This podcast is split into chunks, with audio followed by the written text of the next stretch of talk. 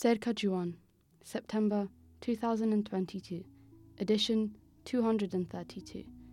Revolutionary Relationships by Gulan. For as long as humans have existed, we have formed relations with each other. This is a natural development when communities live together. There have always been different foundations that these relations have been formed on. At first, we have the mother child relationship. The mother feels a responsibility for the child, and the child is dependent on the mother's attention. That is the basis of this relationship. This relationship may evolve into something else in the future, but its foundation remains the same.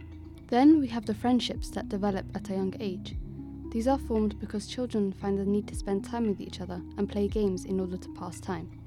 They have a responsibility to each other to make sure they have a good time. We can say that this is the relationship where socialization begins. We feel the desire to socialize from a young age, these are the two relationships that have a big impact on the way we form relationships at an older age. These two relationships both have a common foundation that they share. They are both built on the foundation of responsibility.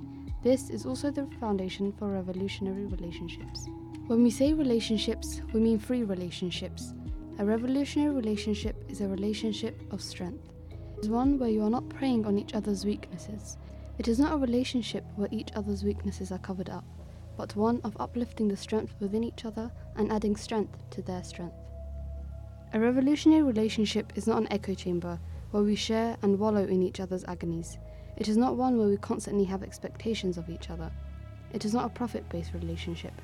However, an emotional relationship, if we call it that, or a classic relationship, is one based on profit and expectations.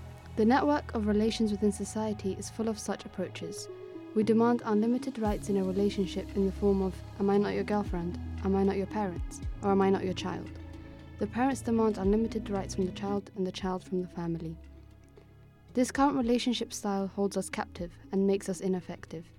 This captivity needs to be broken down day by day. After the complete collapse of this captivity commences, comprehensive and wealthy relationships will need to emerge. We can call this a rebirth or a fresh start a new perspective on life, a new assessment of life. When we say relationships, we mean free relationships. Often, we trick ourselves into thinking that we are already in free revolutionary relationships, but it is not that easy. Improvement and development are what create a revolutionary relationship. All conversations and all activities in a revolutionary relationship are based around the goal of improving and developing one another, encouraging the mental revolution of one another. This is a relationship free of expectations, free of personal gain. The basis on which revolutionary relationships are formed.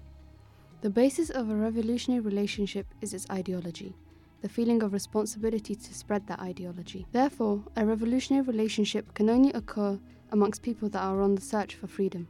Revolutionary relationships are those that benefit the goals of the revolution. A revolutionary relationship does not serve any other purpose but to develop the revolution. Therefore, first you need to have a revolutionary relationship with yourself. What this means is that everything you do needs to be in the dialectic of serving the revolution, of developing the revolution. A revolutionary relationship is one that has been able to split itself from the capitalist system. Therefore, first you need to split yourself from the capitalist system, and then you'll be able to form this relationship. This relationship needs to be based on freedom.